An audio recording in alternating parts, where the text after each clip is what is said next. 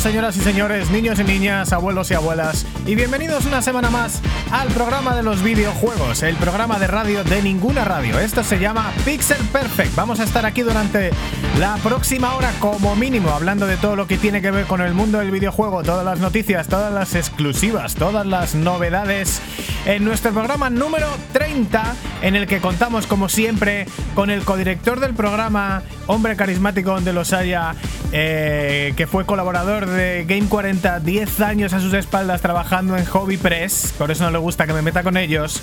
Eh, y bueno, y codirector del programa de radio Otaku Players y codirector de Pixel Perfect desde Praga, República Checa, Nacho Hernández. Qué placer estar contigo una semana más. Buenas tardes.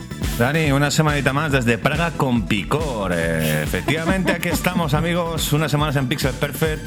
Estamos a 11 de mayo, nuestro programa número 30. Y tenemos un programa muy especial, además, con uno de nuestros mejores amigos de Pixel Perfect, que es sin duda Dani Grande, al que vamos a presentar en breves.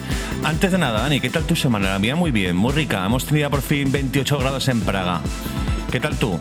Pues mira, hemos tenido también 28 grados unos días, luego se ha puesto a llover otra vez, rollo primaveral, muy guay. Hubiera sido estupendo para estar dentro de casa jugando a videojuegos, pero yo he estado en una guerra termonuclear con paredes cayéndose a mi alrededor, una especie de Call of Duty eh, en Irak pero dentro de mi casa, tirando paredes.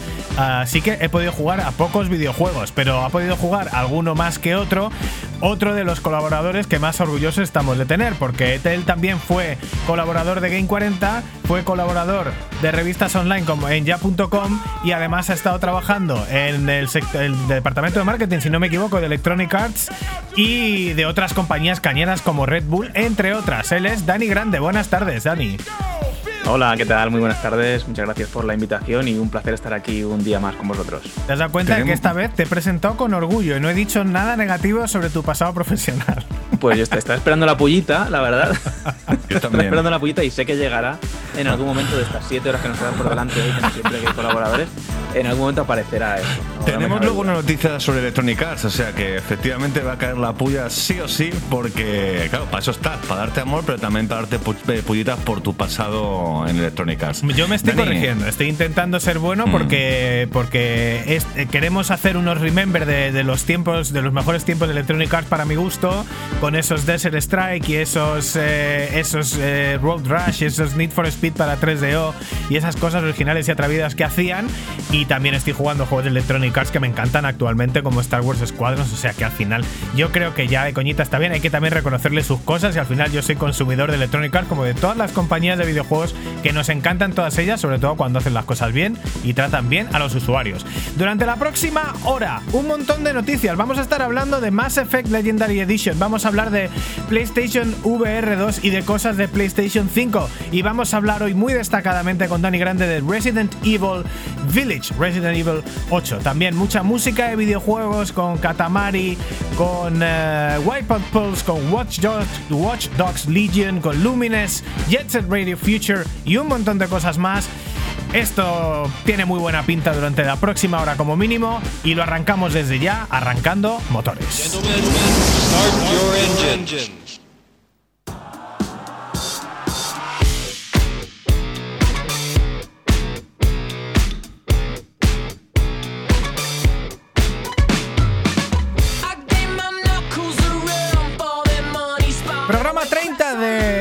Pixel Perfect. Ya sabéis que nos podéis seguir en Facebook, Pixel Perfect Podcast Videojuegos. Nos podéis seguir en Twitter, el Pixel Podcast. Y ya sabéis que esto es el programa de radio de ninguna radio, el programa de los videojuegos, nuestro programa número 30 en eh, la semana del 11 de mayo de 2021 y estamos con lo más fresco de la semana, Nacho, que tiene que ver con un posible nuevo competidor en el mercado de las consolas. Un antiguo competidor en el mercado de las consolas que realmente no triunfó para nada en su momento, como fue Apple. Acordarse del fiasco de Apple Bandai Pippin. Y que, bueno, según un rumor aparecido en un foro coreano, debido a un insider, no sé qué, la capa de ozono la paz en el mundo, lo traemos fresco con los rumores, señora, esta semanita. Pues esta compañía americana podría estar preparando una consola portátil al estilo Switch que incluiría ray tracing. De hecho, podría ser un movimiento interesante en el de Apple si esto fuera verdad, que claro, evidentemente ya sabemos que los rumores como son, ya que este gigante americano tiene la capacidad suficiente para crear chips potentes para consolas. Y pese a que existe Apple Arcade, una suscripción que permite jugar a más de 180 juegos en dispositivos Apple, la compañía de momento no ha desmentido ni ha confirmado nada de esta noticia. Eh, ¿Cómo lo veis? ¿Tenemos, eh, ¿Hay más espacio en el mundo de los videojuegos en, para una consola más? ¿Creéis que se necesita otra consola portátil que sea de un grupo tan grande como es lo que es Apple? ¿O es otra pipín que se montaron como en su día, que una consola medio multimedia y tal, la capa, que también fue, fue, una, fue una cosa bastante extraña lo que sacaron en su momento con ese producto?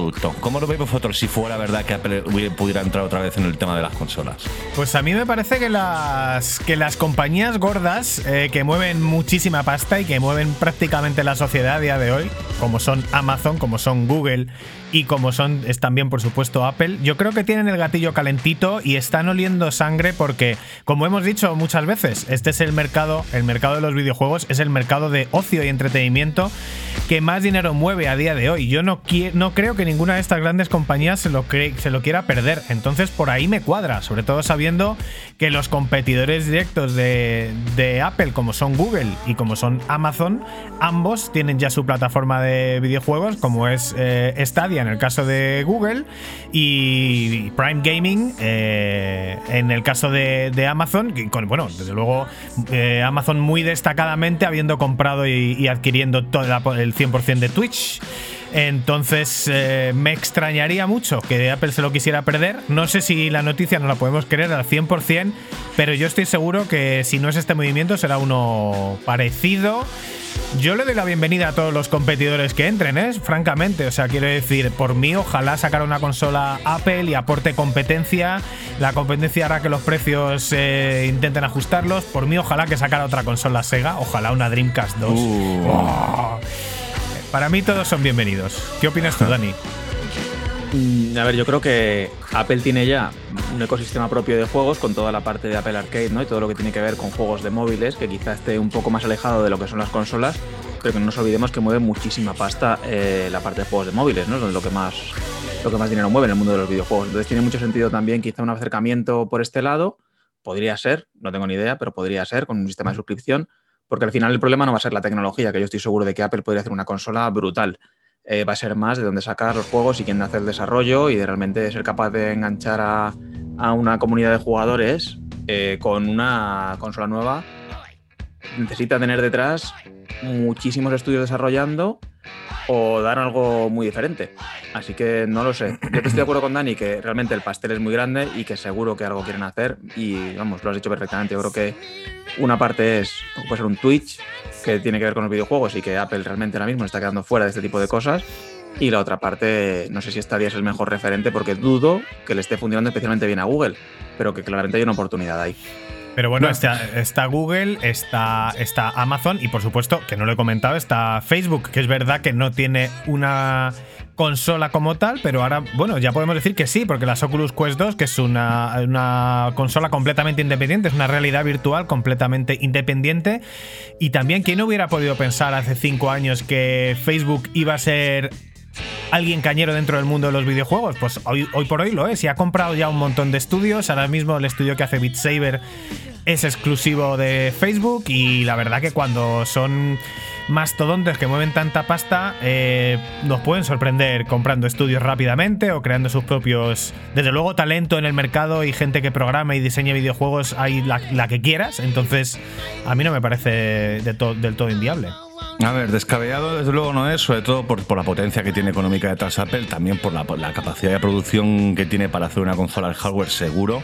Lo que esperemos es que no hagan como Pippin y saquen, pues en la época de Pippin eran como 600 euros la consola o algo así, o 500 euros, una locura para la época.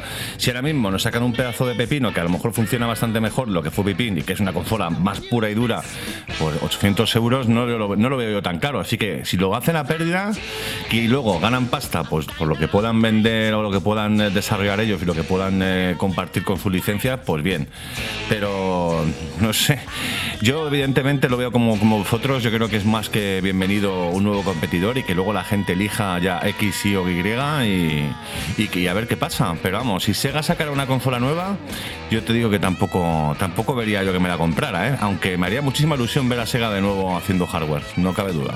Sería maravilloso. Ha habido algunos rumores de vez en cuando de una, de una Dreamcast 2. Y ha habido varios rumores de que Microsoft iba a comprar a Sega, que iban a hacer algo, que iban a sacar todos los exclusivos de, de Sega de toda su historia en Xbox, cosas así, pero al final nunca, nunca ha pasado. Y muy raro, ¿eh? Que una compañía americana compre a una japonesa esto, sobre todo en Japón, no se entendería y no gustaría en absoluto.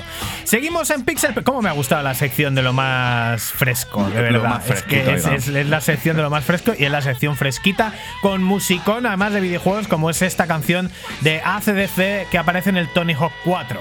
Seguimos hablando de videojuegos y seguimos hablando también de cosas muy, muy, muy frescas. Lo hacemos en una de nuestras secciones favoritas, como es Made in Japan.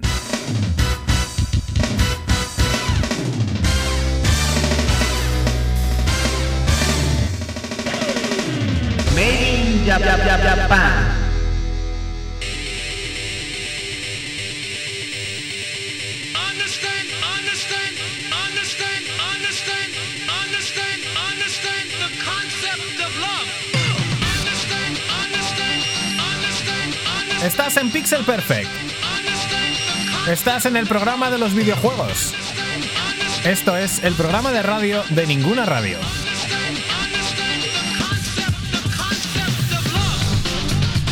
Y estamos escuchando una gran música de un gran videojuego que es Jet Set Radio Future para la Xbox original, juego de Sega. Eh, secuela directa de un videojuego de los más divertidos de la Dreamcast de la que estábamos hablando hace poco.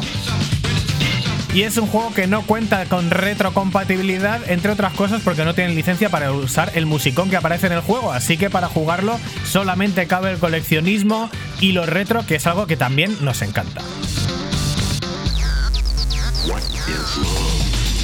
Estamos en Made in Japan, ya sabéis que aquí hablamos de las cosas que normalmente no tenemos todavía en nuestras manos, o en este caso, algo que acaba de salir y que está verdaderamente fresquito y que sí tenemos en nuestras manos, ¿verdad? ¿Verdad que sí, Nacho Hernández? Pues no, Nacho Hernández no tiene el Resident Evil 8 y ni lo va a tener hasta dentro de, unos días. Pero de mientras tenemos aquí a nuestro querido Dani Grande que efectivamente en cuanto salió el juego nos mandó un WhatsApp, una fotito diciendo, mire, ya tengo aquí mi queridísimo Resident Evil Village para Xbox Series X. ¿Qué tal? ¿Cómo lo has visto? ¿Cómo lo has disfrutado? Sobre todo también porque probaste la demo.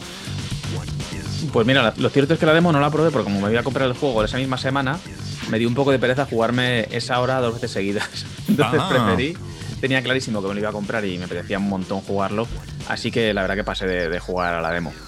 Bueno, por lo que he visto yo en la introducción del juego, un gameplay que he visto por internet, lo que es la demo, se ve lo que es en el juego final pero hay introducciones nuevas que nos han visto en la demo y eso es lo que vamos a hablar eh, en este momento, en este Pixel Per Fan número 30, que son las primeras impresiones que ha tenido grande con lo que es el Resident Evil 8 o el Resident Evil Village. Uno de los juegos más esperados del año. Y desde hace bastante, desde que salió Resident Evil 7, que también nos dejó con la boca abierta. ¿Cómo lo estás viendo, Dani? Pues mira, la verdad es que eh, lo más curioso es que yo eh, eh, tenía estaba un poco desconectado de los Resident Evil desde el 5. Y gracias a Game Pass jugué hace muy poquito el 7 y me volvió loco. La verdad es que flipé. Me parece un juego brutal. Yo recomiendo muchísimo a cualquiera, incluso aunque esté, quizá tenga un recuerdo de lo que era un Resident Evil, de los originales, y vea que esto no es lo mismo, merece muchísimo la pena. Me parece que es un juego, un juego que, que de los que yo creo que dan más miedo eh, de verdad, un juego de survival al horror mezclado con acción, pero que los que dan miedo de verdad, con una atmósfera brutal y si lo juegas en VR ya no te digo nada, una, una barbaridad. Bueno, gracias a esto y haberme hecho hace poco. Es que además, eh, precisamente yo es una cosa que me parece para aplaudir, porque eh, Resident Evil ha sido siempre una de las sagas, yo creo que más queridas. En España es una saga apreciadísima, lo fue prácticamente desde siempre. Todavía recuerdo aquel lanzamiento a las 12 de la noche de Resident Evil 2. Eh, por parte de Virgin, que fue un evento de, los eventos más mediáticos que jamás ha habido en los videojuegos en España. eh, siempre muy apreciado, sobre todo los, cuatro primeros. Y es verdad que el quinto empezó a cambiar, pero empezó a cambiar en una dirección un poco eh, que a muchos usuarios les parecía un poco rancia. El 6 directamente ya parecía que aquello se apagaba. Y teniendo en cuenta los cabezones que suelen ser las compañías japonesas, es, yo es una cosa que aplaudo muchísimo, que de repente en el 7 dijeron, mira, vamos a tirar todos los cimientos y vamos a hacer una casa nueva porque tenemos mm, capacidad narrativa, tenemos talento y tenemos unas bases de una saga que es un espectáculo. Vamos a hacer algo nuevo que a la gente le va a gustar. Y el 7 es, eh, aparte de un juegazo, es pues un juego de culto, como si fuera una nueva IP realmente. Es que se, reinventó más o menos, y no solamente por el tema de la primera persona, sino de volver a hacernos sentir un terror extremo que es lo que realmente sientes jugando a Resident Evil 7, yendo muy progresivo, poco a poco, eh, explorando lo que es el escenario, viendo qué está ocurriendo con la historia, que al principio es como que vas a rescatar a, bueno, vas a buscar a tu chica que te está mandando vídeos ahí y de repente dices, ¿qué pasa? Que no me contesta. Pues nada, vas para allá y poco a poco te vas entrando en la historia y lo que es la primera persona, eh, la perspectiva en primera persona da muchísimo juego y me alegro mucho de que se haya mantenido en lo que es el Resident Evil 8. Eh, sí, la verdad es que los juegos eh, si te le ponen uno al lado del otro, vas a ver que son, yo creo que los he jugado los dos muy, muy seguidos, son muy similares en cuanto al control. A nivel gráfico, lógicamente se ve un salto, pero tampoco es un salto brutal. El motor gráfico es el mismo, el Resident Evil Engine, se llama. Eh, es, es como que es muy parecido, pero claro, lógicamente aprovecha mucho más las características de las consolas de nueva generación. Sin ser un juego full next gen que podría ser, aún así se nota, ¿no? Y funciona, va, va súper bien. Incluye ray tracing, que yo particularmente mm, no lo noto especialmente, ¿vale? Yo, es cierto que yo técnicamente no, me fijo tanto pues, como, Dani, por ejemplo, ¿no? Como Nacho, que, vosotros lo analizáis una barbaridad. No, Nacho no, ¿eh? yo soy, yo soy el, especialista técnico, el, el, enfermo que se ve todas las reviews técnicas de media hora de Digital Foundry, con en qué punto se le cae un frame, dónde hay una luz mal puesta y dónde está todo lo bonito. Yo soy muy, muy friki de eso, sí, pero Nacho es más, es más, es más lírico él le interesa el, leitmotiv de las cosas y el sentimiento interior de los personajes. Sí, no, no soy tan en ese sentido gráficamente como dice Dani con el tema de los frames por segundo. Lo que sí es cierto es que, claro, hemos eh, durante todo este tiempo se ha ido eh, sin ray tracing, sin vivir con ray tracing en los videojuegos, porque era imposible que las consolas manejaran con, el, con los chips gráficos en su momento eh, esa calidad de, iluminación. Y lo sigue siendo. Eh, bueno, claro, comparado con a lo mejor también con las tarjetas gráficas RTX de, Nvidia, vale. Pero claro, también gastarte lo que tienes que gastarte para una RTX. Y sí, también encontrarla. Pero lo que quiero decir es que al final, en el pasado usaban truquillos, ¿no? Los programadores para hacernos sentir que la iluminación se reflejaba aquí, que la ventana, que había un charco, se reflejaba lo que era el mundo. Y era realmente lo que la iluminación, ese tipo de reflejos, lo hace la consola. A lo mejor tampoco en ese sentido se nota tanto, pero ahí está, existe. Y lo y vamos, viendo lo que es el, el gameplay del juego, la iluminación es una de las cosas más, más espectaculares, sobre todo cuando te metes en lo que es las cavernitas estas del principio y sobre todo en el castillo, ¿no? Se nota mogollón como la luz, que es como muy tenue y también cómo afecta un poco a lo que son los escenarios, eh, pasillos, eh, también, eh, no sé, pues los armarios que hay por ahí, un poco cómo se refleja la luz, que es como más opaca y demás, ¿no? Totalmente, sí, sí, no, desde luego al final el, el, feeling general cuando lo juegas es que se ve muy bien, que la ambientación está muy conseguida y que realmente la iluminación, como comentas, es una parte súper importante que más allá de ray tracing o no, pues bueno, claramente cumple su cometido y va sobrado. Y luego el juego, eh, tampoco voy a hacer ningún spoiler de, nada, ¿no? Pero a mí hay una cosa que me gusta mucho del Resident Evil, al final aquí te colocan, pues tú eres el protagonista del 7, Ethan, que vas con tu mujer y con tu hija recién nacido eh, después de todo lo que te pasó en el juego anterior, pues como que te, tomas unas vacaciones o te reubican muy eh, merecidas en Europa y entonces pues llegas allí, acabas de llegar allí, no sé cuánto tiempo llevan, pues un par de semanas y ocurre algo en el que al final pues tu hija desaparece y tienes que ir a, buscarla, ¿no? O decides ir a, ir a buscarla, a encontrarla.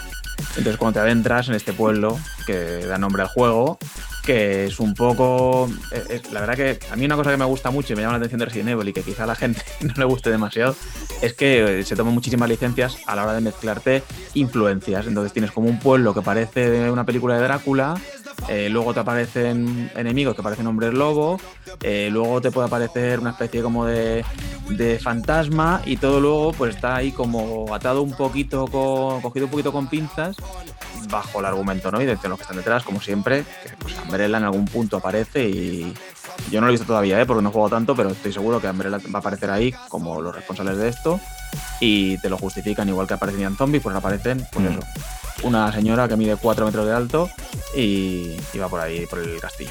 Bueno, de hecho, sobre Umbrella vemos eh, directamente desde muy el principio a Chris Redfield, que es uno de nuestros mm. queridos personajes de la saga, ya un poquito más mayor, y que pasa algo. No vamos a hacer spoilers, pero pasa algo con él. Eh, no está muy claro cuál es la, posición de este personaje, si es positiva, o sea, si es, si es bueno o malo. Y ahí está lidiando en Resident Evil Village. Ya, ya bueno, mm. no sé cuánto tiempo lleva jugando, Dani. Pues cuatro horitas y pico le he dado. o sea, cuatro, cuatro, cinco, sí. Aparece al principio, no he vuelto a ver por ahora. Ok, o sea, más adelante imagino que veremos cuál es el rol de este grandísimo personaje en lo que es Resident Evil eh, Village. Bueno, ruegos y preguntas por mi parte. Bueno, primero os cuento. Ay, se va a contar que estábamos escuchando la banda sonora de Far Cry 3, pero como siempre que quiero decir algo de la música, se acaba. Se acaba. Eh, entonces, tengo, tengo varios ruegos y preguntas por mi parte. Eh, a nivel técnico, ¿hay eh, modo ray tracing y modo sin ray tracing para que el juego funcione bien? correcto, correcto. Sí, puedes elegir cómo puedes activar o desactivar ray tracing. sin ray tracing son 60 FPS estables todo el juego. Y con él, que es como estoy jugando yo, la verdad que no he notado ninguna caída así espectacular, o sea que debe estar ahí ahí. O sea que, pero, imagino que con, con, Ray Tracing serán 30 frames por segundo clavados. Eh, no, no. Yo, pues desde luego yo no lo he notado, ¿eh? Vale, De hecho, vamos, luego te, lo digo ahora. Pondría la mano en el fuego, pero si la, si la Xbox Series X es capaz de mover ese juego a 60 frames por segundo con RTX, eh, me quito el sombrero. Eh, de todas maneras, lo vamos a ver la siguiente semana cuando lo analicemos del todo. Y luego hay una cosa que me, que me ha encantado eh, y que es absurdo. Me ha encantado cuando dices, raptan a tu, tu, hija desaparece y entonces decides ir a buscar a tu hija. Entonces está genial que es maravilloso porque parece que tienes elección, ¿no? Como diciendo, uy, mi hija ha desaparecido, ¿qué hago? ¿Pongo la tele y veo de X diagnósticos bizarros o voy a buscar a mi hija? Pero me lo voy a pensar. De hecho, estaría bien que saliera en pantalla. Verde Kiss, diagnósticos extraordinarios, mi vida con 300 kilos o eh, ir a buscar a tu hija. Te puedas elegir la opción 1 y el juego se acabe, que también es lo que suele pasar en Far Cry, que tienes una, una manera absurda de terminarte el juego en 15 minutos. es verdad que aquí no te dan, no te dan muchas opciones pero te digo que según empieza el juego se te quitan las ganas, ¿eh? O sea, todo lo que te va pasando el pobre Ethan, y al igual que en el 1 es un desgraciado de libro. Sí, ¿eh? le pasa de todo al pobre. Acabo de ver que el tío le quitan dedos, él pierde la mano, se la vuelven a poner. Bueno, una locura lo de lo que le está pasando al pobre Ethan. Otra vez en el mundo de Resident Evil, locura total. También dices que eh, el juego acabas, has, has, jugado cuatro horas y media, que a todos los oyentes a lo mejor dicen, pues ha jugado poco, pero es que el juego en teoría, en teoría, según nos dice la gente de How Long to Beat, que es la gente que, bueno, pulsa opiniones eh, y pulsa cuánto tiempo se, ha tardado cada usuario en terminar los juegos, pues nos dicen que el juego entero son 8 horas y media, teóricamente, si vas un poco recto. 10 horas si son eh, el juego y los extras y 20 horas si quieres terminarlo del todo. Por lo tanto, en teoría, en teoría, si hubiera sido un poco rápido, podrías estar ya en 4 horas y media a mitad del juego. Tú no sientes que estés en ese punto, entiendo no, no lo siento. Es cierto que no lo he hecho con prisas, ni mucho menos, porque al final a mí son juegos que me gusta disfrutar y tiene una parte de exploración y de conseguir recursos que le puedes dedicar bastante tiempo, ¿no? Y tesoros y secretos y, bueno, pues toda la parte del comerciante, de crafting, todo eso al final te, quita tiempo. Pero vamos, no, estoy seguro de que no, porque en algún momento, en un momento dado te presentan un poco lo que te queda por delante, eh, más o menos, ¿no? Con unos ciertos checkpoints que tienes que pasar. Y yo he hecho uno de cuatro. O sea que todavía me debe quedar, mm, yo creo que bastante. Por cierto, hablando del crafting, que es una cosa de las novedades que más han puesto énfasis eh, la gente de Capcom para decir que es una de las novedades del juego. ¿Cómo lo has visto? Yo lo que vi en la demo era pues bastante directo. Básicamente una serie de ítems eh, repartidos por el escenario y luego como que coges una especie de recetas o aprendes a, hacer pues, munición más potente o, eh, o medicina más potente, ¿no? Es un poco ese rollo, ¿no? Sí, hay un cambio quizá versus el Resident Evil 7 Y es que sí es verdad que el, inventario es limitado, pero por ejemplo los recursos no te ocupan espacio en el inventario, con los que luego haces ese crafting, que efectivamente una vez tienes como el plano para hacer lo que sea, lo puedes hacer siempre y cuando tengas los materiales que te vas encontrando para ir desarrollándolo. ¿no? Entonces a partir de que haces ese material, o sea, ese, objeto con los materiales, sí que pasa a ocuparte espacio dentro del inventario. Eh, no hay baúles para guardarlo, al menos que yo haya visto. No los tienes por ahí, yo no los he encontrado desde luego por ahora. Entonces, bueno, no tengo problemas todavía de espacio, pero es cierto que si sigues cogiendo, por ejemplo, todas las armas sin vender ninguna, pues a lo mejor un momento dado en el que no te, quedas sin espacio. es verdad que tienes la figura del comerciante, que, que es súper importante y que también suple un poco esa parte de baúl eh, y te permite también más flexibilidad a la hora de ver qué armas desarrollas y cuáles no, cuáles te quedas, cuáles vendes.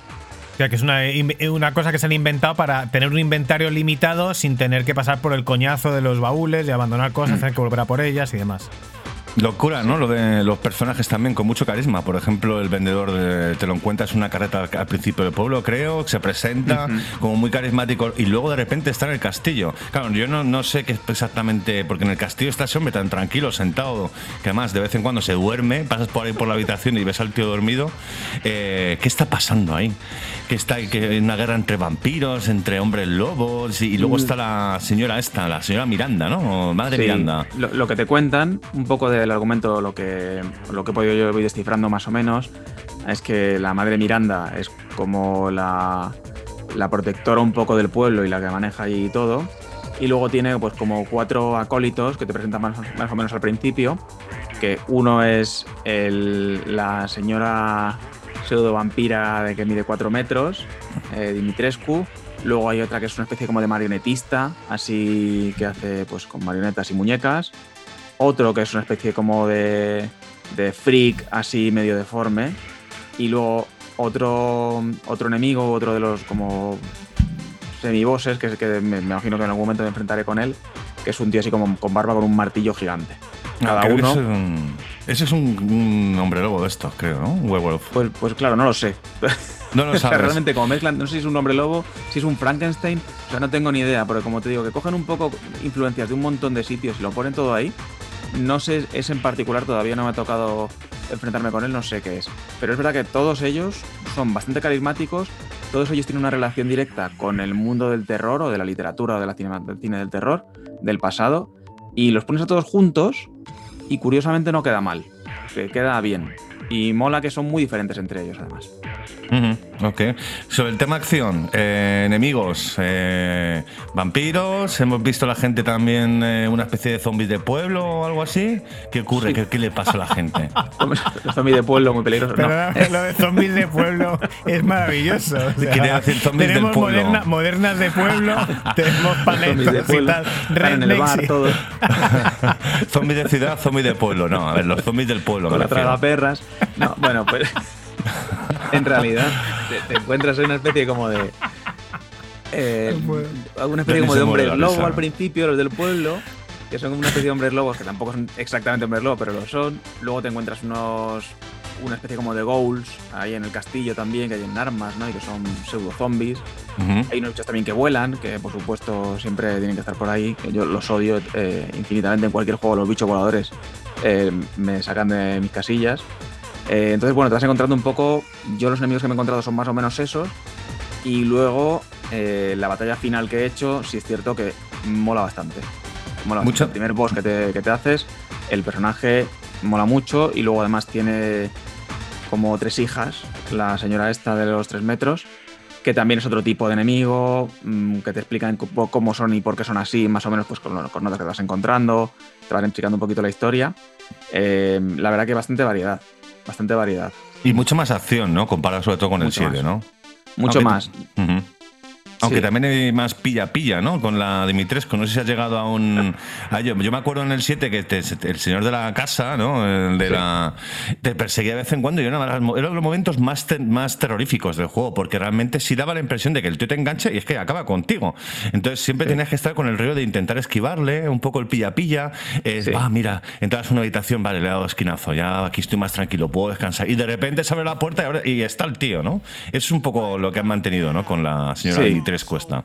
Total, es decir, igual, que, igual que es un juego que es más de acción que de terror seguramente, aunque hay una mezcla, igual que el 7 yo creo que era mucho más de terror que de acción, en este caso quizá la balanza esté, esté invertida y sea más de acción que de terror, han mantenido ese punto de tensión en el que te encuentras con enemigos que no puedes matar, como pasaba con el, con el señor este, el, redneck de, del 7, te los encuentras y tienes que huir, entonces vas un poco siempre eh, tenso, tenso. Pero es verdad que también te dan muchas más balas, te dan, ponen muchos más enemigos. De hecho, los enemigos cuando los acabas, cuando los matas, te dan pues, recursos, monedas u objetos que puedes vender luego al comerciante, con lo cual digamos que te está invitando a acabar con ellos. No como en el, en el 7 muchas veces si podías huir, huías y hasta luego porque no te venía tampoco te, ofrecía nada venderlos, más allá de, de, poder seguir avanzando, ¿no? Aquí es que sí que te están invitando un poco a acabar con ellos y también te dan recursos suficientes para hacerlo. Con lo cual hay más acción, pero no es un juego rápido en ese sentido, no es un juego de acción. No es un juego, no es un Gears of War, ni mucho menos. Pero hay más, más encuentros. Ok.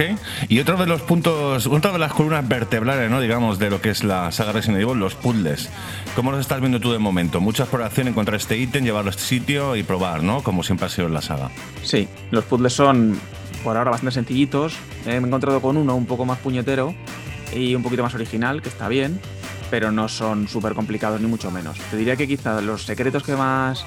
que donde te veo que han puesto más, más tiempo es escondiendo ítems eh, por el juego, que muchas veces han metido un sistema muy guay en el mapa, en el que cuando tú abres el mapa si la habitación está en azul es que no queda ningún recurso ni nada por descubrir en la habitación. Y si está en rojo todavía no has terminado de encontrar todo lo que hay en esa habitación. Está, bastante bien porque esconde muchas cosas o a lo mejor tú no tienes muy claro si tienes todo o no y tienes que estar mirando cajones 20 veces. Sin embargo, abres el mapa, ves que está en azul y dices, vale, me puedo ir de esta habitación y seguir haciendo cosas. Bueno, eso es, es molón para las personas como nosotros que tenemos menos tiempo para jugar, pero para las personas que tengan más tiempo es como más fácil, ¿no? Porque al final sabes que hay, algún ítem por ahí que, no has visto y que, bueno, al final tienes que volver a la habitación, explorarla de arriba abajo y ver, ver que se te ha escapado, ¿ok? Pero aún así yo tengo habitaciones, me he ido a habitaciones en rojo que no he conseguido encontrar lo que había, ¿eh? Así que, bueno, está... es una ayuda, desde luego, es más fácil. Es verdad que también aquí a nivel de mapa es mucho más grande que lo que era el 7. Aquí en la parte del, pueblo es bastante grande, el castillo es bastante grande, no es gigantesco, pero es bastante grande, hay muchas habitaciones, entonces también te ayuda un poco a, ir, a guiarte un poco cuando puedes estar perdido. Ok, pues tiene la verdad que una de, las cosas que más me gustaban a mí del tema de Resident Evil son el tema de los puzzles. Y sí he leído por ahí que son algo más sencillitos, pero bueno, siguen estando ahí. Un poquito lo del tema también de coger el objeto, examinarlo por si puede haber algún tipo de pista, ¿no? Que fuera muy Resident Evil de, de toda la vida. Sí, eso lo han mantenido, es muy fiel, ¿eh? Es muy fiel muy fiel, diría, muy fiel al 7, lógicamente, es muy continuista con el 7 en ese tipo de mecánicas, pero bueno, es verdad que también vuelve un poco a todo lo que era hasta el, hasta el Resident Evil 4, vuelve un poco en esa, en esa línea, ¿no? Que también está genial. De hecho, tiene alguna referencia bastante divertida. El, el Merchant eh, te hace una referencia al vendedor del 4 también.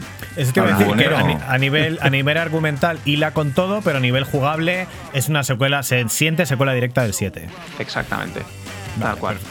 El precio, 60 euros, ¿no? Hay que decir que en Pixel Perfect vamos a las tiendas y pagamos, ¿eh? esa es la libertad que tenemos para poner verdes a los juegos, pero como es nuestro dinero compramos lo bueno solo. Pues son 70, 70 euros, eh, pero bueno, es cierto que yo lo compré por 60 en Amazon, pero el precio oficial son, son 70 euros. 70 euros, estoy viendo en Amazon que son 60 en, en Xbox Series X y también 60 euros en PlayStation 5. Así que los precios de Series X los tenemos claros, que son un poco pues los de siempre. Y los precios de PlayStation 5, pues a día de hoy seguimos sin entender nada, porque tenemos eh, un triple A como es Resident Evil. Es verdad que es un juego relativamente corto, pero lo consideramos triple A por 60 euros en algunas tiendas. Y sin embargo, eh, eh, otros juegos exclusivos, como el que comentamos la semana pasada, que ahora mismo se me acaba de ir el nombre, eh, por, por 80. Entonces, eh, la verdad que, bueno, es, es, ir y mirarlo. De todas maneras, vamos a seguir comentando eh, Resident Evil, eh, Resident Evil Village, en cuanto Dani se lo haya terminado, que probablemente será la semana que viene, con muchas ganas de probarlo también nosotros, de catarlo y poder dar nuestra opinión. Y mientras tanto, os recuerdo, Lucy, que seguimos en Pixel Perfect, el programa de los videojuegos, el programa de radio de ninguna radio. Síguenos en Twitter, arroba el Pixel Podcast.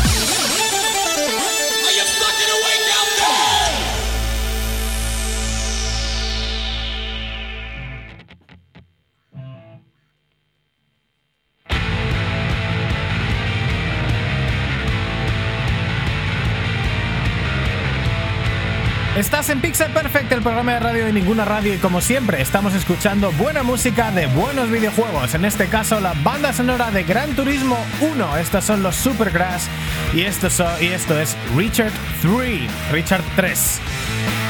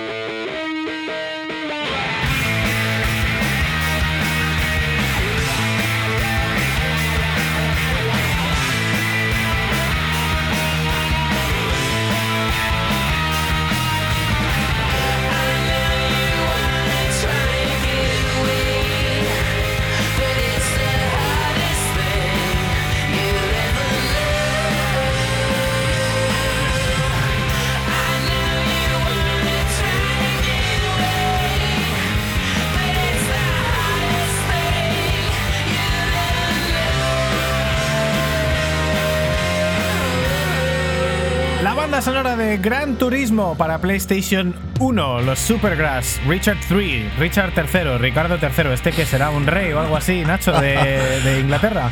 A saber, a saber. Lo que sí está claro es que hemos puesto la música porque este mes se cumple, atención, señoras y señores, 23 años desde que este juego salió en Europa en PlayStation 1, que además fue uno de los, fue un juego innovador para la época, un simulador realmente de carreras para, para PlayStation, que además fue el primero en utilizar el DualShock como sistema de control y no solo eso, sino también incluyó autos deportivos habituales, que eran los coches estos de calle, eh, pero también super deportivos eh, que realmente estaban muy bien hechos porque tiene una especie de reflexión en, el, en, los coches que, en aquella época era como, madre mía, qué reflejos. Esto lo hace una consola, esto parece una, un arcade recreativo, era espectacular.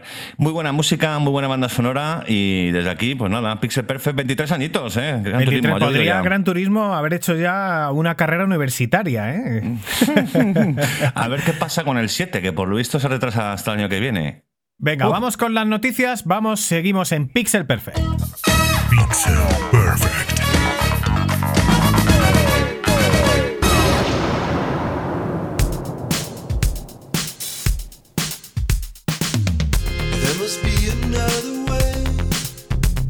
Seguimos en Pixel Perfect, seguimos en el programa de los videojuegos, el programa de radio de ninguna radio y estamos ya en las noticias escuchando muy buena música de muy buenos videojuegos, bueno, de muy buena música. esta, esta es la banda sonora de FIFA 14, que para mí es eh, el momento en el que tras una muy buena... Eh, un, un renacimiento que tuvo FIFA en 2010 que me parece un juego extraordinario. 2011, muy buen juego. 2012, un poco estancado. 2013, más de lo mismo. 2014, mucho peor. Y en mi opinión, la cosa solo ha ido a peor.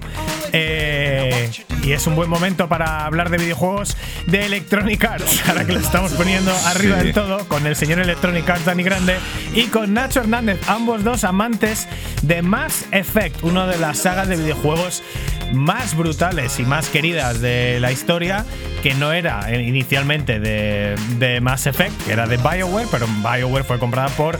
Eh, o sea, bueno, estoy diciendo todo fatal. No era de Electronic Arts, pero ahora lo es porque Electronic Arts hace unos años compró BioWare y tenemos cosas de, de la reedición deseadísima por ti, Nacho de que es Mass Effect Legendary Edition, que aprovechando que estamos a día 11 y sale en tres días, el 14 de mayo, para Xbox One, PlayStation 4 y PC, y por supuesto también totalmente compatibles con Xbox Series X y PlayStation 5. Y aprovechando las noticias, pues ya tenemos más, eh, más información jugosa sobre lo que incluirá esta versión, que son básicamente todos los juegos, todos los DLC de la saga, excepto un DLC, que es el Pinnacle Station DLC, que era un simulador de batallas que se podían configurar para hacer nuestros propios combates en el Mass Effect 1, que desgraciadamente por visto se ha corrompido el, código del juego y no lo van a poder incluir, no lo han querido rehacer, así que nos perderemos esto que además le da bastante vida al juego para echarnos unas partidas de, vez en cuando. Respecto al contenido, la que va a incluir eh, esta nueva versión, este Legendary Edition, va a ser básicamente el creador de personajes significado en toda la trilogía, de hecho hay algunos nuevos tonos de piel y color de ojos, maquillajes y peinados disponibles. También por supuesto tenemos el diseño clásico de la versión de la capitana Separ de Mass Effect 3 está disponible como predeterminado en todos los juegos. Ahora mismo teníamos en el 1 y en el 2 no estaba lo que es la última versión que sacaron, que es la más famosa, que sacaron incluso una portada con. Puedes elegir entre la portada Capitán eh, Commander Separ Tío o Commander Separ Tía. Y ahora es clásica para todos los juegos. También han incluido algunos conjuntos de Mass Effect 3, también están disponibles en, en Mass Effect 2, no así en Mass Effect 1. Respecto a lo que son los juegos en sí, habrá un lanzador que es universal, aunque luego cada juego sigue siendo una aplicación separada que se puede iniciar directamente y luego eh, independientemente de los demás. Eso sí, la instalación eh, será completamente nueva y no interferirá con la trilogía original. Por ejemplo, yo la tengo y evidentemente pues eh, la borraré y cuando me compre este pues disfrutaré de lo que es directamente la versión remasterizada.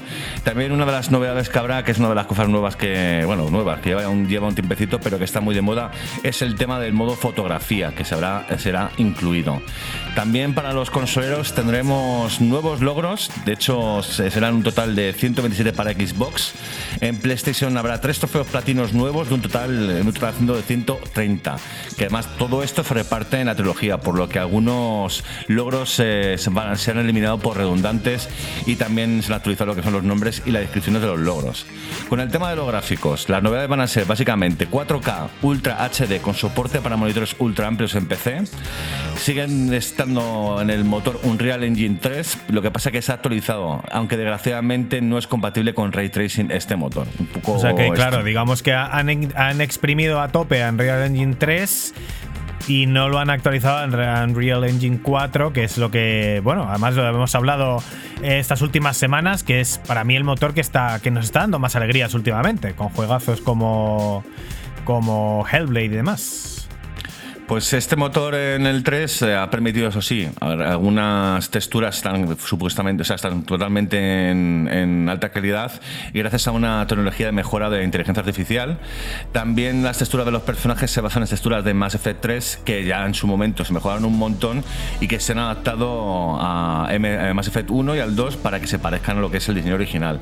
Y luego también en lo que es la versión de consola contamos con dos opciones, que las opciones más altas, mejor calidad y luego cuadros por segundo más altos mejor FPS. Y viendo, sacaron hace como una semana un cuadro comparando las versiones, por supuesto en, PC 240 FPS, 240 Hz, 4K UHD en el tema de calidad. tienes que tener eh, una máquina espacial, más o menos, y tienes que tener un monitor en 4K que soporte 240 Hz en frecuencia variable. O sea que, bueno, pues estamos hablando de a lo mejor 3.000 euros de equipo, lógicamente. Mm. Pero bueno, oye, si tienes una de las consolas de la antigua generación, PS4 Pro, la Xbox One X, por ejemplo, o incluso la Xbox Series S, si quieres jugar con mejor frame rate, 60 frames por segundo, 1440p, y ya si luego quieres jugar con mejor calidad, 30 frames por segundo, 4K UHD, que no, no está nada mal, aunque claro, el tema del drop, pues evidentemente la, anterior generación se nota.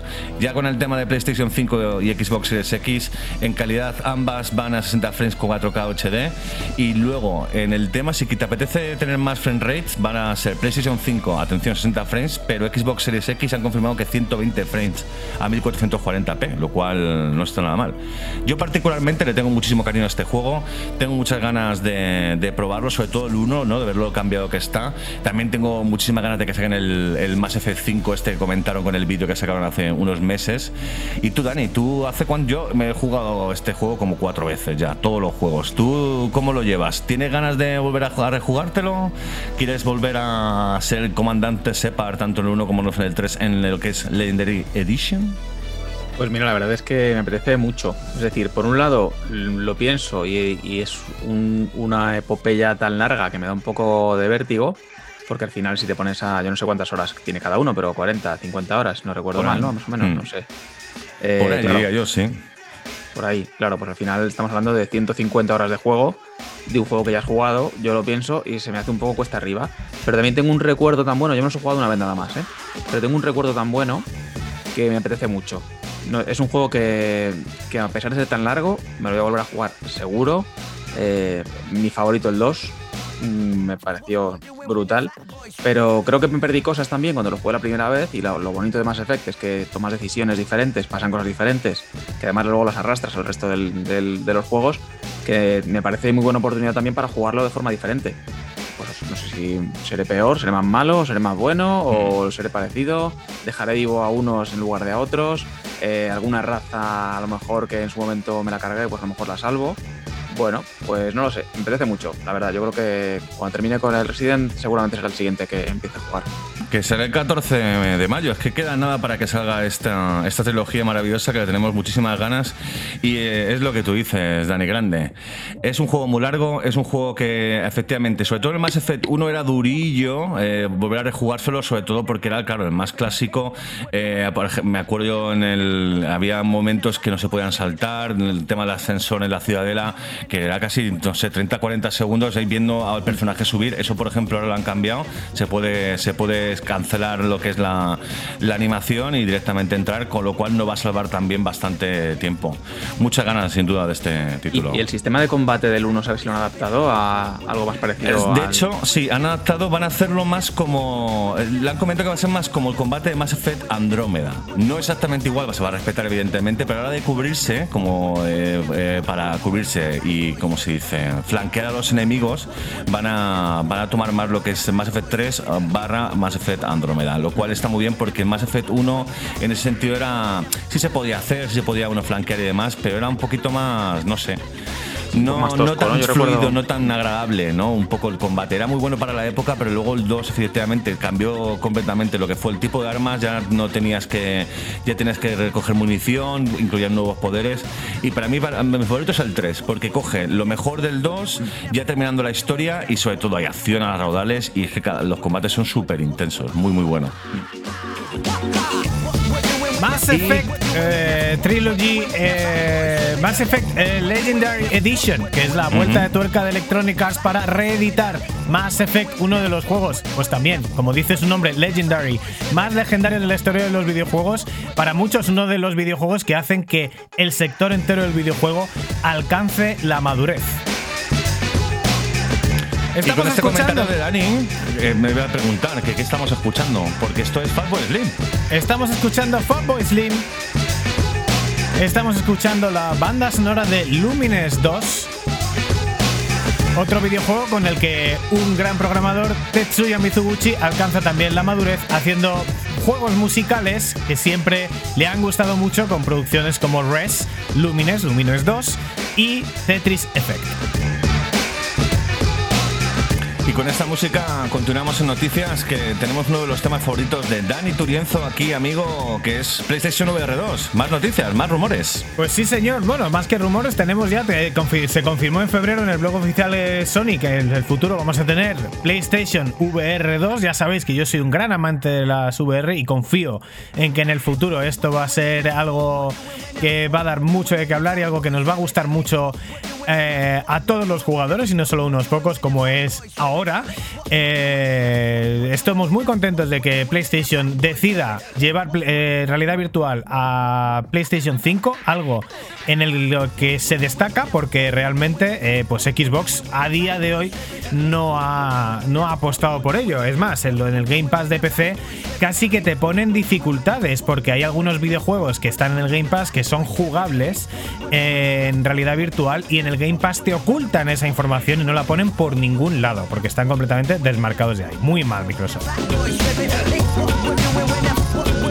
Bueno, pues los rumores que tenemos nuevos, la información que tenemos nueva, digamos, información sin confirmar, vamos a llamarlo rumores, es eh, resolución 4K para las PlayStation VR 2. Estos serían 4000 eh, por 2040 píxeles, o sea, 2000, más o menos 2000 por 2000 para cada ojo, lo que no solo es un salto enorme respecto a la resolución de era 1080 para los dos ojos de PlayStation VR eh, original, sino que estaría a la altura de de, Oculus Quest 2, incluso un poquito por delante, y solo quedaría por detrás de las, de las gafas de realidad virtual monstruosas como son las HP Reverb 2, que es un poco el líder del mercado, tanto en eh, especificaciones técnicas como en el precio. La fuente también afirma que los auriculares van a tener un dial de ajuste de separación de lentes para un cambio cómodo de distancia interpupilar. Esto básicamente, pues en la PlayStation VR que tenemos a día de hoy, eh, se hace por software y tienes que ponerte ahí los ojos, tienes que ponerte delante de la cámara, poner ahí los ojitos para que la propia consola te mida cuál es tu distancia ocular y ajuste un poco la imagen. Ahora se va a hacer físicamente, que un poco es eh, la, cosa que se ha visto que, funciona mejor y la que se está usando también en otras cascos de realidad virtual como las Oculus Quest 2. Renderización foveal. Básicamente mejora las imágenes solo de una parte de la pantalla en la que el usuario está mirando. Esto funciona básicamente con unos sensores de movimiento que detectan a dónde están mirando tus pupilas y a donde miren tus pupilas, a esa zona de la pantallita es donde va a estar renderizando mejor y dedicando mayores recursos. Esto de verdad ya empieza a parecer Minority Report, Nacho.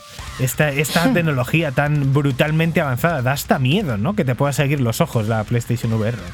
Ya, pero oye, así es más cómodo para el usuario y al final con este tema de la rendición foveal eh, mejora lo que son los niveles de detalle y al mismo tiempo ayuda a la gestión del procesamiento de la consola, pues oye, eh, mejor que mejor. Así tiene que tirar para adelante este sistema si al final se confirma que es así. también creo que por lo visto han metido una especie de motor en plan eh, Force Fishback. Efectivamente, sabemos que, que aparentemente va a tener eh, motor de vibración en el casco, cosa que yo es algo que en los mandos lo entiendo, pero en el casco... Eh, esto es lo único que me hace dudar un poco de esta información, porque realmente en un casco de realidad virtual lo que más te molesta son las vibraciones. Es decir, eh, tú te crees que lo que ve, que lo que tienes delante es lo que ven tus ojos en ese mundo.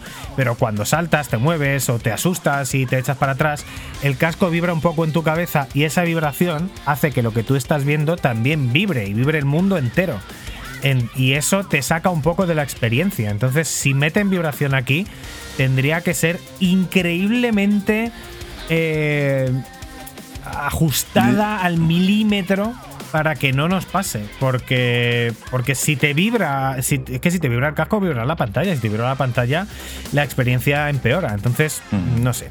A lo mejor eh, serán leves como palpitaciones, a lo mejor en diferentes zonas de, la, de lo que es la cabeza, según, según esté el casco, a saber. Veremos a ver. Eh, y contará con, ya sabemos que lo sabíamos, con una sola conexión USB-C, un solo cable. Esto más o menos ya lo sabíamos, que alimenta la unidad a la vez que le da, le proporciona pues, eh, pues todos los gráficos, porque lo que son los cascos no procesa nada y la propia PlayStation 5 lo que lo hace, lo cual le daría una ventaja por ejemplo, contra Oculus Quest 2, ya que, bueno, Oculus Quest, pues evidentemente lleva toda la unidad de procesamiento dentro de las gafas y eso hace que pesen un montón, el que el peso se vaya mucho para adelante. Tenemos muchas ganas de verlo, vamos a esperar también el diseño, porque el diseño de las eh, PlayStation VR es de calle, de calle, el mejor que nunca se ha hecho en realidad virtual, son las gafas más cómodas de llevar. También queda por confirmar a cuántos hercios va a estar la pantalla. Eh, tomamos de referencia también las Oculus 2 y las propias eh, PSVR 1 que van a 90 hercios, no esperamos menos. Y también el ángulo de visión, que bueno, cuanto más mejor, pero también es verdad que cuanto más ángulo de visión, más hay que estirar la pantalla y entonces menos rinde a nivel de resolución cada píxel. Así que esto es lo que sabemos de PlayStation VR 2 es una apuesta maravillosa. Estamos muy contentos de que PlayStation apueste por la realidad virtual y que vaya a poder competir con el. Bueno, con, eh, con, las, con las apuestas de PC que son minoritarias y con ahora mismo la realidad virtual dominante que es de Facebook, las Oculus Quest 2. Como bien sabéis, amiguetes, Dani es un fan de las gafas de realidad virtual. Yo las he probado y me mareo un pelín. Eh, Dani Grande, ¿tú has probado alguna de este tipo en PlayStation las gafas? Sí, yo he podido probar eh, las PlayStation VR y también las Oculus 1 eh, en su momento. Eh, a mí, yo, reconozco que yo me mareé un poquito. De hecho, jugué un poquito en su momento también a Resident Evil 7 en VR, en PlayStation VR. Y la experiencia es brutal, pero después de jugar una horita, yo terminé mareado. Entonces a mí me cuesta un poquito todavía hasta que la tecnología yo creo que no esté más depurada. No voy a, no voy a empezar con ella. Pero he estado tentado, por ejemplo, en, en comprarme las Oculus Quest 2 más de una vez porque aunque solo fuese por Beat Saber, solamente por ese juego ya me apetece bastante y me parece que realmente cuando la tecnología sea pues, más para todo el mundo, más accesible, eh, mejor desarrollada, creo que va a ser un va a cambiar completamente la manera de jugar para muchísima gente y va a introducir a un montón de gente que a lo mejor no está dentro del mundo de los videojuegos, va a poder empezar a jugar porque la experiencia es brutal y es única. Me parece que cuando se hace bien es increíble. Dani ha estado además, de hecho, durante. ¿Cuánto? ¿Sigues teniendo las gafas la Oculus Quest 2? Eh, aquí, aquí, las tenemos, gracias Gerardo Tagarro. Gracias Saludos, Gerardo mecenas. por el mecenas que nos ha dejado indefinidamente unas Oculus Quest 2 y una Xbox Series X, que es lo normal que la gente presta indefinidamente a sus amigos. Seguimos en Pixel Perfect, seguimos escuchando música de videojuegos. Estábamos escuchando música de Lumines 2, estábamos escuchando música, estamos escuchando estábamos escuchando música de Killer Instinct Season 3 y estamos escuchando música de FIFA 14, que ya he expresado todas mis opiniones sobre este videojuego. La banda sonora es espectacular y esto es Copy of A de Nine Inch Nails.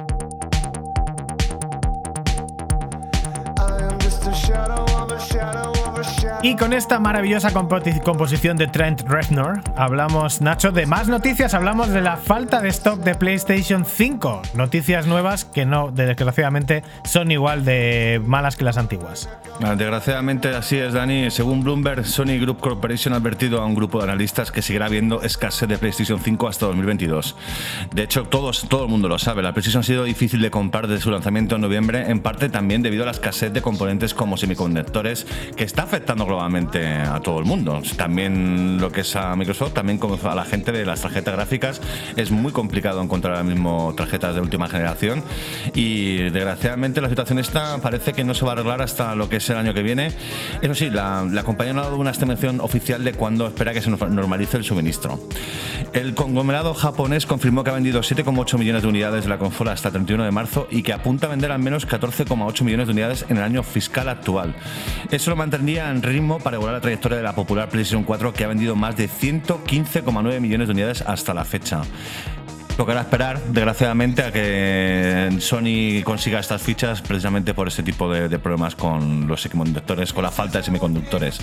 Una lástima, chavales, si encontráis alguna PlayStation por ahí, avisad por uno en el Twitter que eh, conozco más de uno que se la quiere comprar y desgraciadamente pues está bastante imposible. O la compras de segunda mano por un precio estúpido o tienes que estar ojo a visor a cualquier, las webs de, internet de tiendas para comprártela en cuanto la, la suban, básicamente. Efectivamente, así es. Sigue habiendo gran escasez. La verdad que al final los, los datos de ventas pues son eh, no los podemos tener muy en cuenta porque realmente, claro, salen tan pocas que todas las que salen se venden. Lo mismo pasa con la, con la Xbox Series X, que esta semana hemos visto que están reponiendo unidades que se han podido comprar durante unas horas en la tienda oficial de Xbox, pero que igualmente también se agotan prácticamente en cuanto salen.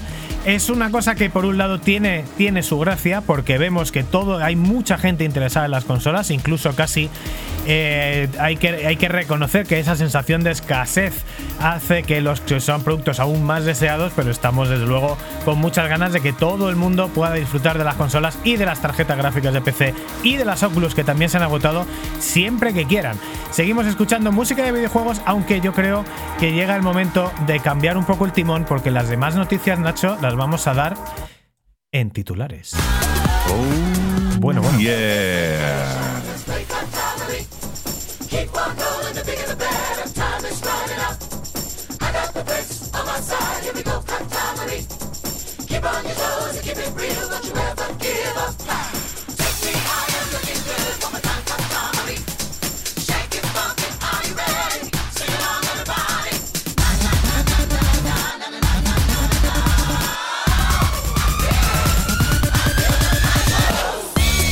Y en este Pixel Perfect número 30, titulares de la semana, amigos, Hotline Miami Collection, que incluye Hotline Miami 1 y 2, ya se puede reservar en tiendas, e incluye además de los juegos portada reversible y un libro de arte de 30 páginas.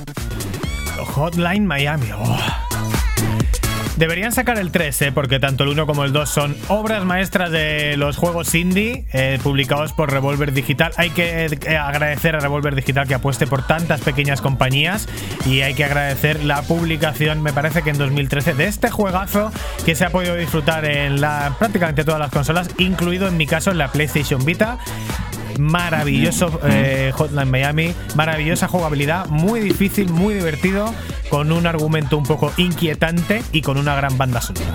Aquí los dos asintís, los Dani se sintiendo, eh, porque claro, Nacho no lo ha jugado, tú Dani Grande asientes, tú también has jugado en PlayStation Vita, ¿no? Por lo visto. ¿o Yo, sí, yo me lo jugué en Vita. eh, un verano recuerdo que me enganché una barbaridad y me flipó todos los aspectos. La música me sigue, me sigue encantando.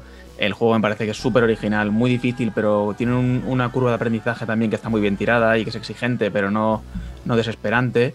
Eh, me parece, vamos, de mis juegos yo tengo un recuerdo brutal. De hecho, hace poquito jugué a un, a un juego indie que se llama Katana Zero, que no tiene nada que ver porque este es, es en 2D con un scroll horizontal más tradicional, pero que claramente está muy influenciado por lo que es Hotline Miami, tanto a nivel visual como un poco por, por el tipo de acción que, que tiene el juego.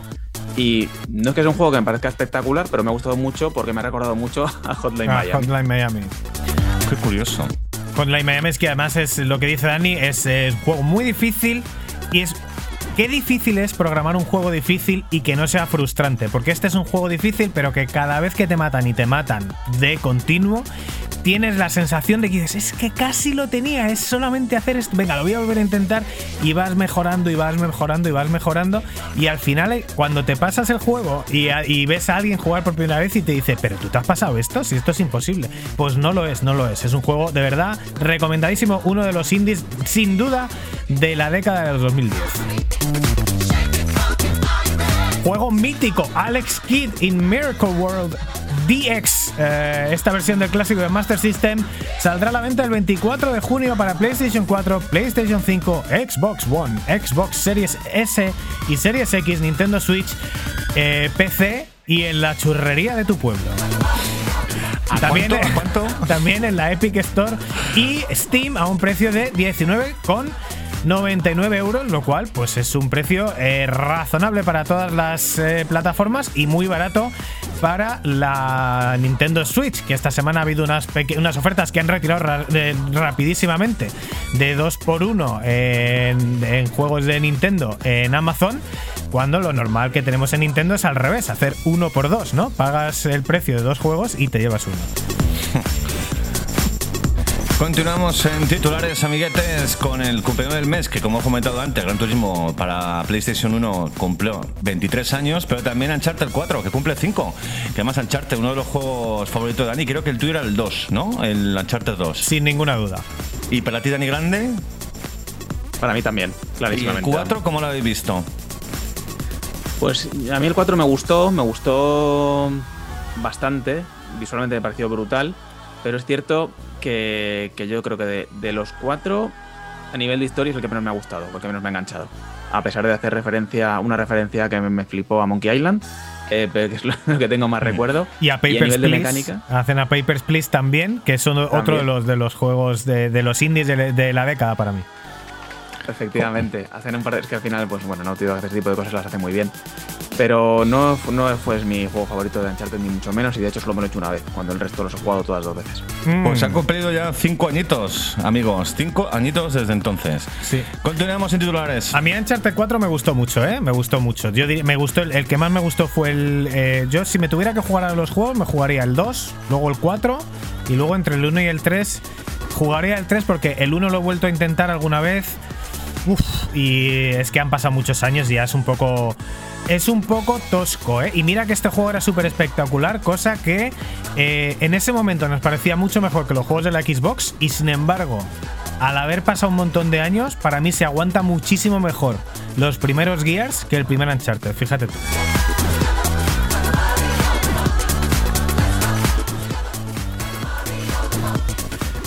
Lost Judgment, segunda parte de Judgment, eh, no saldrá en PC de momento. Confirmado para PlayStation 4, PlayStation 5, Xbox One Series X y S para el 24 de septiembre de este año.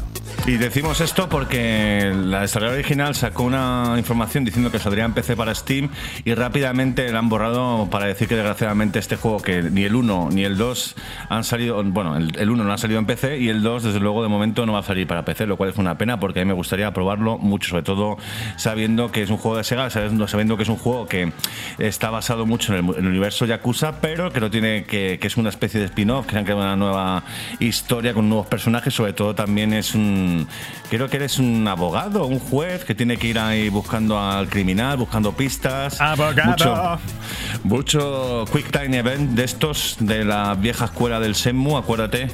Y bueno, pues el próximo 24 de septiembre los confereros tendréis eh, disponible este juego. Hemos abandonado las menciones de Twitter, pero hoy quiero mandar una mención especial a Abogado Freak, Abogado Freak en Twitter, porque es una de las personas que interactúa muchísimo con nosotros, con Pixel Perfect, también con la hora de los marcianitos y con otras de los podcasts de nuestra cuerda, que son los únicos podcasts que tenéis que escuchar, como ni Arqueología Nintendo, Modo 7 Podcast, La hora de los marcianitos y uns- unos servidores, Pixel Perfect.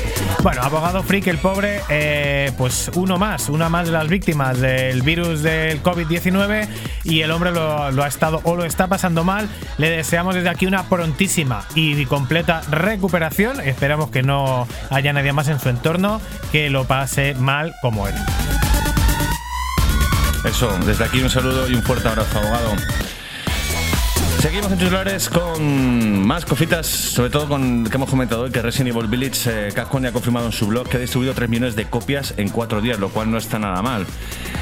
De momento no ha alcanzado las ventas que ha tenido Resident Evil 6, que fue el juego que más ha vendido, curiosamente. El 7 creo que vendió do- 2,5 millones de copias. Y el, de momento con el Resident Evil Vill- Village, 3 millones de copias en 4 días, lo cual no está, pero que nada, mal.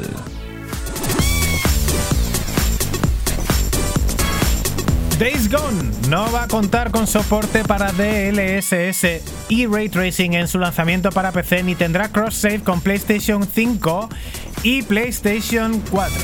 Se sigue hablando del lanzamiento ya inminente, me parece que era para el 18 de mayo, dentro de una semana, de Days Gone. Y van a hacer honor al lanzamiento que tuvieron en PlayStation 4, con un juego que le faltan cosas, lleno de errores, que necesitará un montón de parches. Esperemos que no, además, sobre todo porque ya han aprendido y han, han sacado varios parches en lo que es la PlayStation que ha mejorado el juego. Yo le tengo En la. PlayStation, sí, en la PlayStation sí, yo también le tengo ganas en PC, pero las esperanzas que tengo son escasas, porque si un juego que es nativo de PlayStation 4 ha tenido muchos problemas en PlayStation 4 y de los juegos exclusivos de PlayStation que han saltado a PC, la única referencia que tenemos es Horizon Zero Dawn. Em, este juego en PC no funcionaba ni la mitad de lo esperable, funcionaba casi peor que una PlayStation 4 teniendo un PC el doble de potente y han hecho falta muchos parches también para que llegue a un nivel adecuado. Pues con Days Gone la verdad que esperamos lo mismo, sobre todo porque gran parte del equipo que hizo Days Gone, especialmente los creadores del proyecto y jefes de desarrollo y diseño, ya no están en la compañía. Entonces podemos esperar cualquier cosa. Esperemos que la cosa sea mejor de lo que de lo que pinta, pero bueno, de momento DLSS no, Ray Tracing tampoco. Y para terminar con titulares de la semana, vamos a hablar de la compañía del mal, la compañía en la cual Dani Grande estuvo trabajando, que no fue otra que Electronic Arts, que ha anunciado hoy mismo que su invento EA Play llegará un poco más tarde en el verano de este año. Si bien la mayoría de las transmisiones del E3 2021 se llevarán a cabo entre el 12 y el 15 de junio, EA Play se llevará a cabo el 22 de julio, bastante tarde, ¿no? Después de un poco del E3. A lo mejor tienen preparadas sorpresitas. ¿Tú, Dani Grande, tienes algún tipo de contacto aún con tus compañeros o, básicamente ya nada? ¿Recibes amenazas todavía o...? ¿Te, vas algún maletín de, cuando trabajabas en la época o no? yo, mi ah, experiencia laboral, hacer un inciso aquí, eh, mi experiencia laboral en Electronic Arts eh, fue impecable y buenísima, ¿eh? de los mejores momentos profesionales de mi vida. Fue de las veces, fue de los trabajos en los que menos veces se fue a llorar al baño. Fue de los trabajos más, más eh, dignos y más respetuosos con el usuario que ha habido nunca, nada, fuera de coña. Desde aquí un saludo a la gente de Sónica España, eh, que ya no me acuerdo de nadie, porque ya, no, ya claro, hace eones que no estoy en contacto con ¿No te acuerdas? Hombre, pues eh, es acojonante que no te acuerdes, Nacho. Esto es la vejez. El, el Product Manager Number One de Electronic Arts, por lo menos cuando nosotros teníamos relación con ellos, se llamaba, atención, y es normal que Nacho no se acuerde de esto, se llamaba Nacho Hernández. Ya, pero me refiero que no sé si a lo mejor ese señor no sigue trabajando ahí ya siquiera ya te digo yo que no, porque cuando estaba yo, que seguro, sería un poquito después de tu época, ya no estaba. A lo mejor es que ya puede que no cupiera por la puerta. Pero bueno, eh, ah, que procede, procede, procede, procede. ¿Ibas a comentar algo sobre Electronic Arts o pasamos ya? No, no, nada, que sí, que sigo que he tenido contacto con alguno de ellos. Es cierto que, en España la estructura, sobre todo a nivel de, de marketing y ventas, se ha, aligerado mucho y se ha centralizado un montón, pero sí, de hecho, espero mira, saludar a mi amigo y compañero Fede, eh, a quien espero poder pedirle una copia de, de Mass Effect eh, Trilogy Legendary Edition. pues bien, ahí ¿eh? está Dani Grande utilizando el, altavoz de Pixel Perfect para ejercer su tráfico de influencias, que es algo, un comportamiento que sin duda aprendió en, la, en el seno de Electronic Arts. Seguimos en Pixel Perfect, vamos a quemar controles. Pixel Perfect Podcast.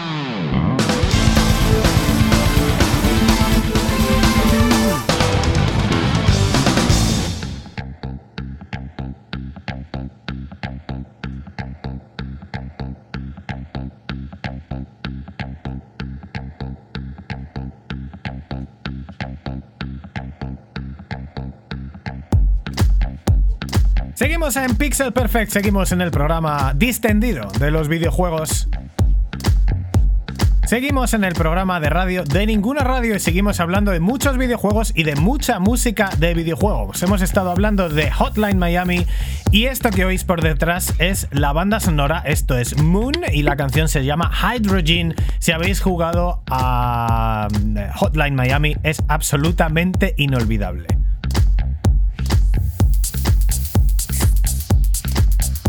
Esta canción aparece en los primeros niveles, luego acaba apareciendo en otros muchos y también aparece en The Last of Us 2. En The Last of Us parte 2, eh, en uno de los cameos que aparece uno de los enemigos que acabas cargándote, un pequeño spoiler, que te lo acabas cargando y te lo puedes cargar en modo sigilo porque es una chica que la pillas distraída con una PlayStation Vita y además con los auriculares, así que la pillas completamente pues en bragas.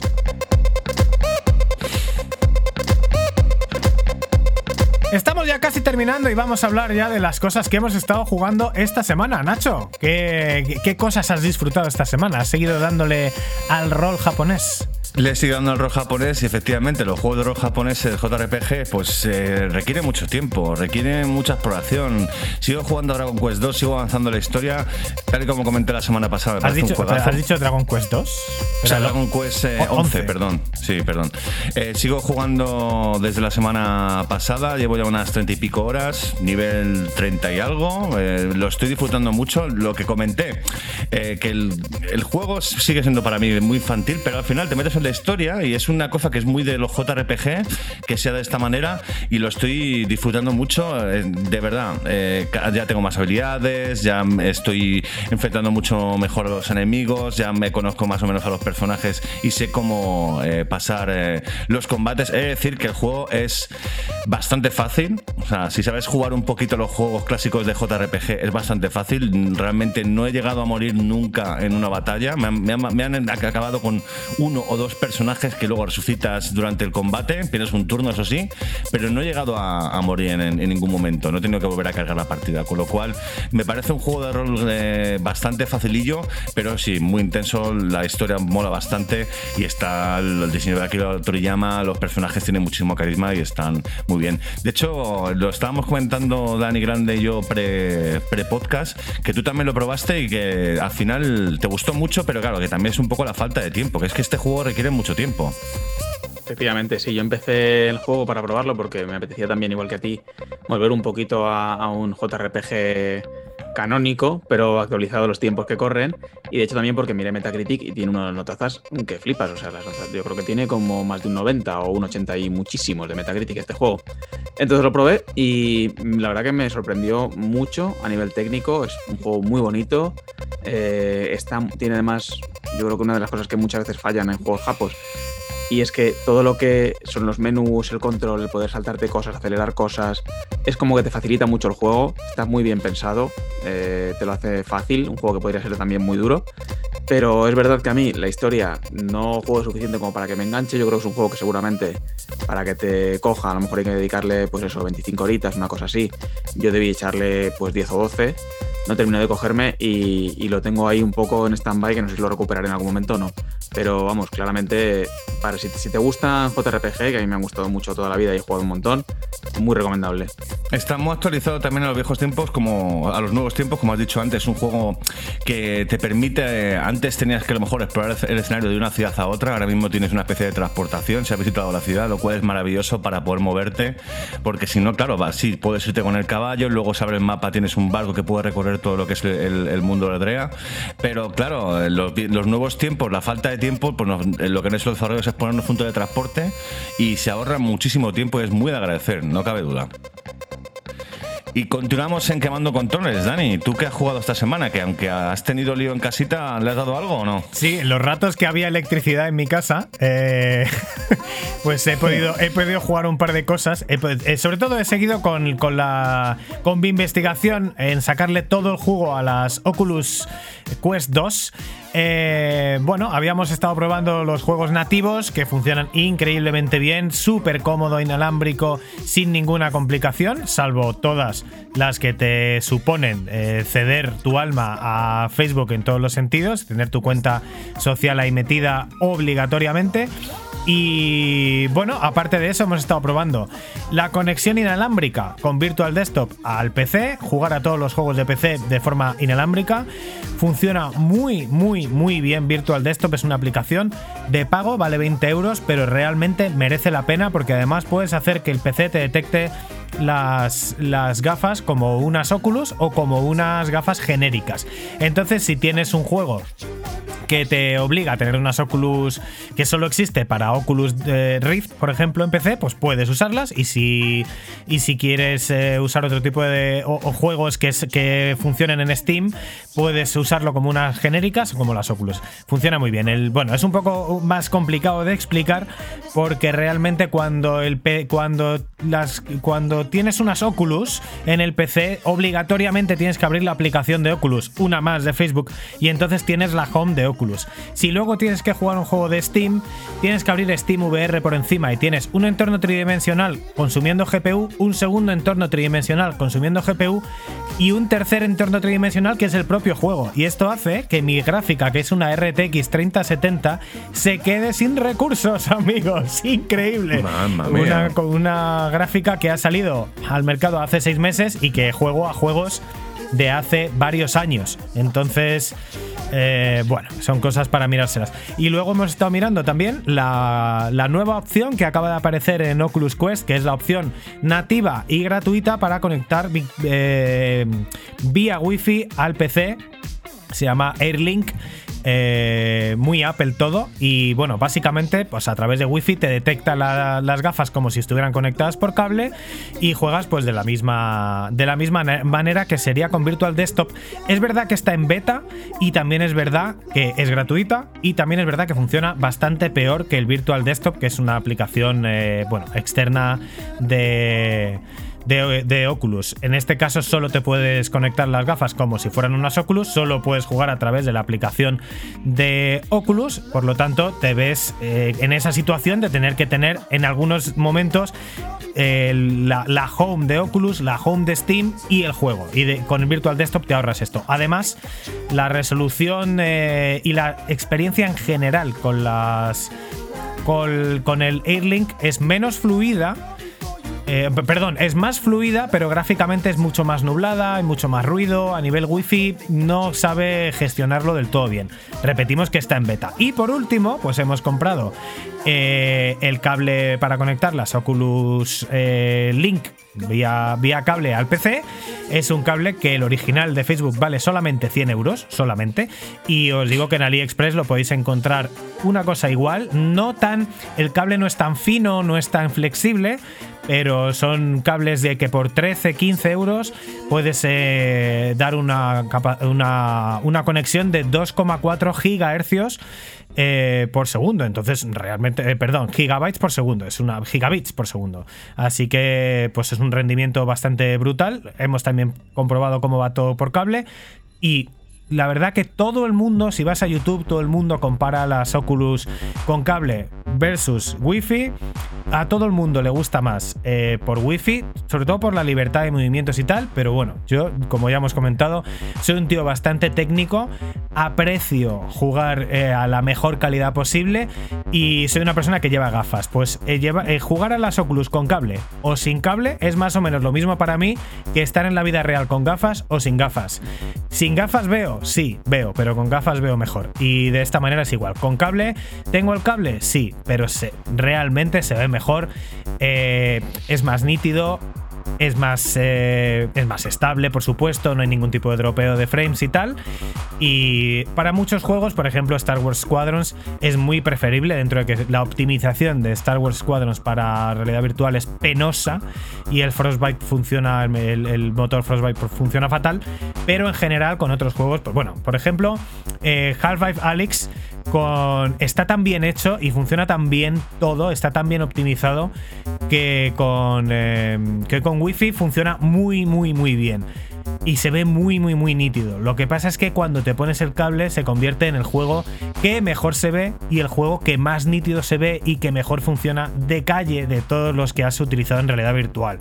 Como siempre, Valve en este- ese sentido, pues una lección de maestría, aunque saquen un juego cada muchos años. Así que, pues esas han sido mis experiencias Te, de te iba a decir que te iba a decir que has estado como pues en todas las semanas has estado como cinco días configurando el tema de las UR y has estado ya jugando porque hasta que has hablado de los juegos que has jugado madre mía o sea que básicamente Esto es así, mi, mi vida, mi vida es así. Yo, yo me, me dedico cinco días a configurar una cosa y luego cuando ya funciona digo, bueno, pues ya no me interesa.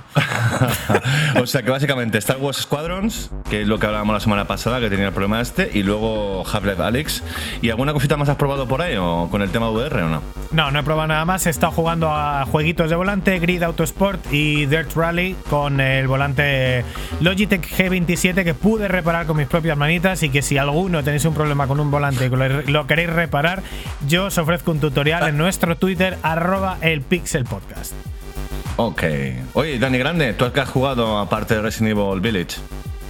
Pues lo que he jugado justo antes de Resident Evil ha sido un juego que, que había oído hablar de él un poquito, pero que tampoco lo tenía en el radar, que se llama A Plague Tale, que es de un estudio francés, no me acuerdo cómo se llama, Asobo me parece que se llama o algo parecido, que habían hecho Quantum Break, que han hecho algún juego también así de Crew, creo que también es suyo. Bueno, eh, tiene algunos juegos, tiene juegos menores, pero también tiene algún juego que está bastante bien. ¿Cómo? ¿Han hecho, juego- ¿Han hecho Quantum Break? Sí. ¿Seriously? Sí, sí, sí. Es Ah, un vale. estudio de Quantum Break, es un estudio francés.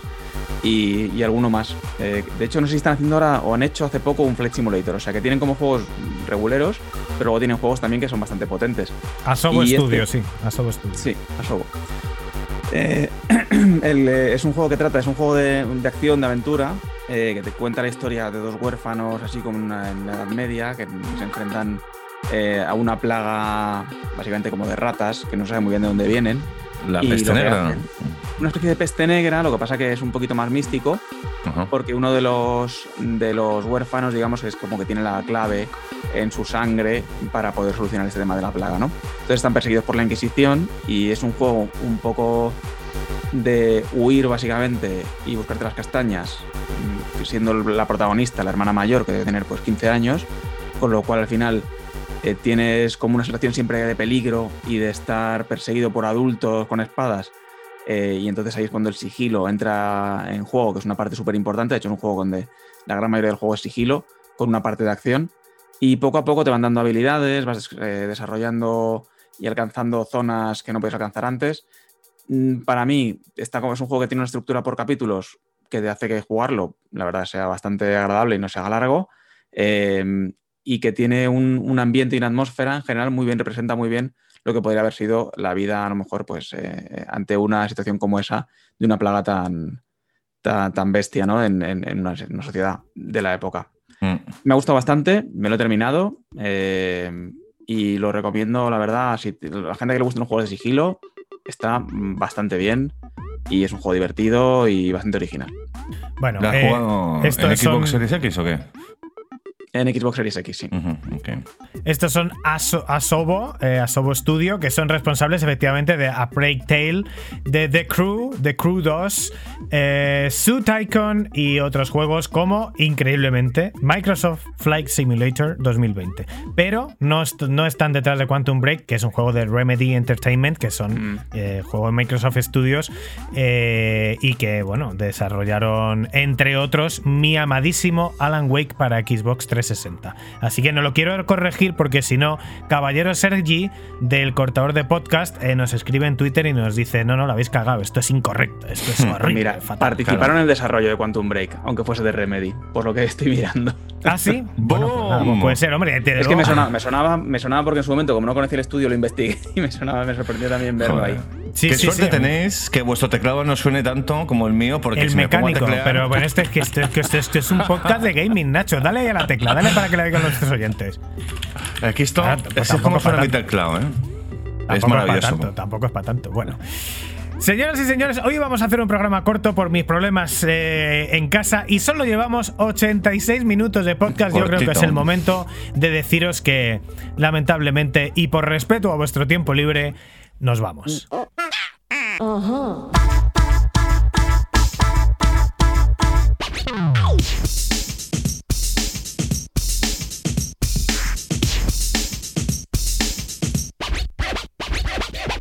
Ready?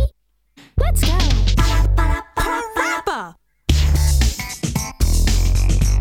11 de mayo de 2021, un día muy especial, ya sin estado de alarma en España, un programa muy especial, el programa número 30 y bueno, pues eh, un contenido también muy especial donde hemos hablado de eh, Resident Evil 8, que es un juego que te hace pensar si es eh, si, de- si deberías decidir recuperar a tu hija o ver la tele en su lugar.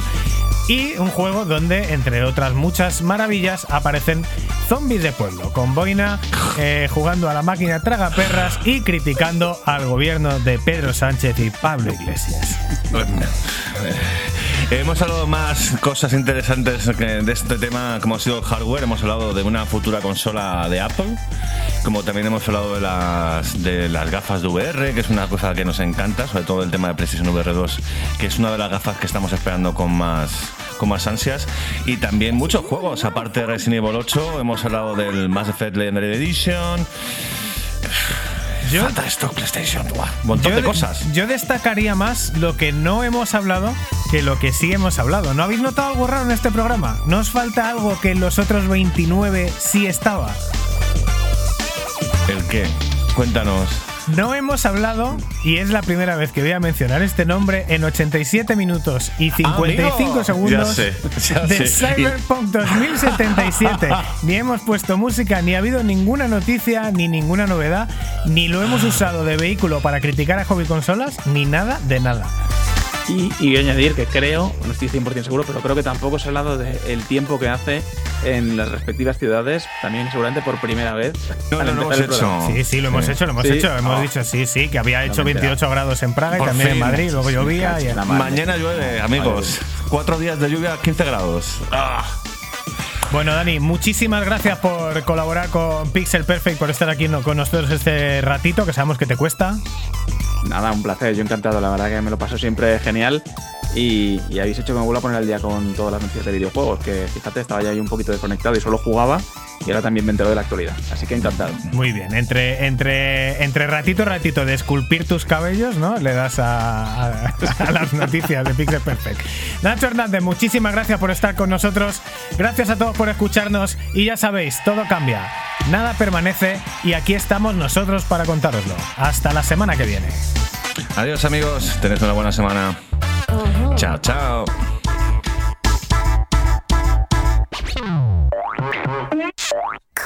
Hasta luego.